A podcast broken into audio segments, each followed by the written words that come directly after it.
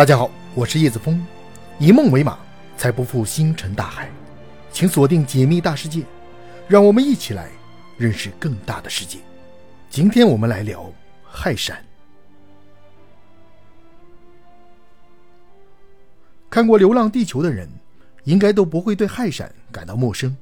相信不少人都会将其想象成氦闪过后，地球寸草不生，或者是氦闪会让太阳急剧膨胀。进而吞噬地球，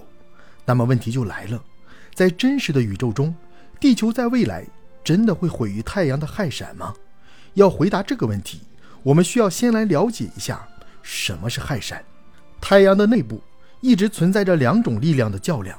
其中一方是太阳自身的重力，其方向是由外向内；另一方则是太阳核心反应区的核聚变所产生的辐射压，其方向是由内而外。现在的太阳之所以能够处于一个稳定的状态，其实是这两种力量达到了一种动态的平衡。具体表现为：如果辐射压略占上风，太阳就会出现膨胀，其核心反应区的温度也会随之降低。而核聚变的反应速率与温度密切相关，温度降低了，反应速率也就会下降，所以辐射压就会降低。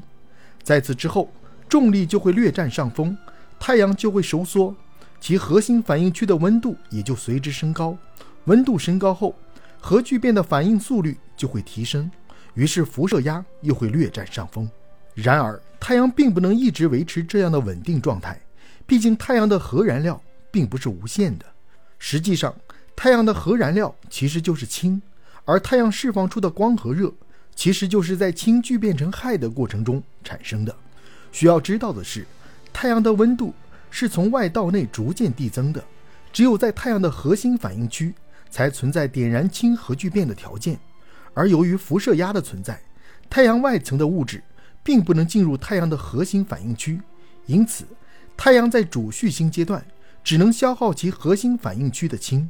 当该区域的氢消耗殆尽之后，太阳的主序星阶段也就终止了。此时的太阳的核心区域几乎全部都是氦。为方便描述，我们不妨将其称为氦核。由于此时的氦核的温度还不足以点燃氦的核聚变，因此太阳内部就失去了对抗重力的辐射压，于是太阳就会不断的收缩。太阳的收缩就意味着其内部的温度会越来越高，而氦核的温度上升的尤为明显。当氦核的温度上升到一定程度时，其外侧的那些原本从未参与过核聚变的氢，就会大量的发生核聚变，我们可以将其称为壳层核聚变。于是太阳内部就有辐射压了。壳层核聚变比太阳在主序星阶段的核聚变要激烈得多，其产生的辐射压此时会大占上风。在这种情况下，太阳的体积就会持续膨胀，进而演化成一颗庞大的红巨星。进入红巨星阶段的太阳。其氦核的温度依然没有达到氦的聚变所需要的条件，所以氦核仍然会有不断收缩的趋势。而随着壳层核聚变的持续，大量的氦也会不断的堆积，其造成的后果就是氦核越来越大，收缩的趋势也越来越明显。在这种情况下，氦核就会变得越来越致密，温度也会越来越高。当温度达到大约一亿度时，氦的核聚变就会被点燃。此时，氦核中的物质早已被重力压缩成了简并态，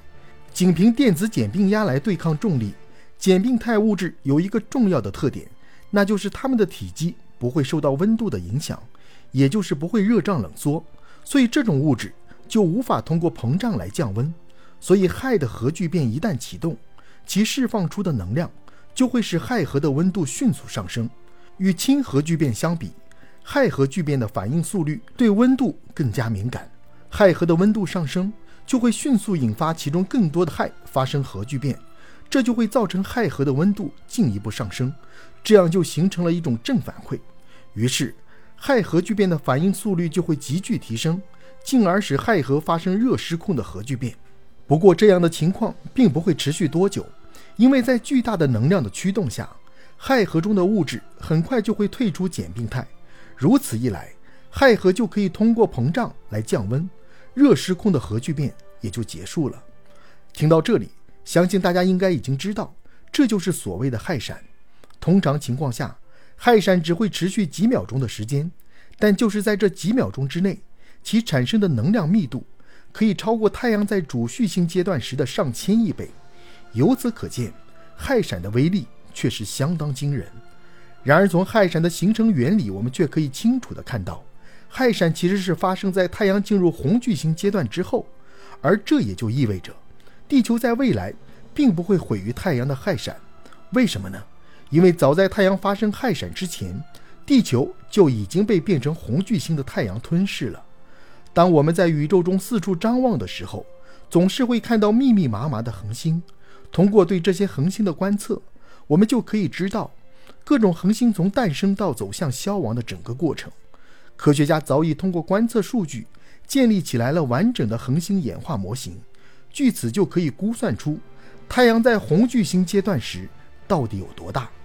根据科学家的估算，在大约五十亿年后，太阳就会演变成红巨星，届时它的半径将会是现在的两百多倍，其表面可以轻松地抵达地球围绕太阳的公转轨道。所以，地球在此时。就会被这颗庞大的红巨星吞噬，而在太阳进入红巨星阶段大约十亿年之后，氦闪才会发生。值得一提的是，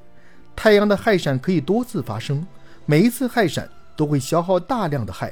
而氦闪发生之后，其外层的桥层核聚变所产生的氦又会持续累积，当达到一定程度时，就会发生下一次氦闪。就这样，太阳会在一次又一次的氦闪中走向消亡。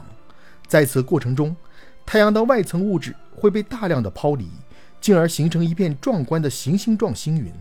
而其内层的物质则会逐渐形成一颗致密的白矮星，而届时的地球早已不复存在。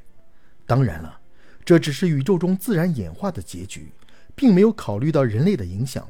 或许我们可以乐观地认为，随着科技的持续进步，未来的人类应该可以改变地球，甚至是太阳的结局。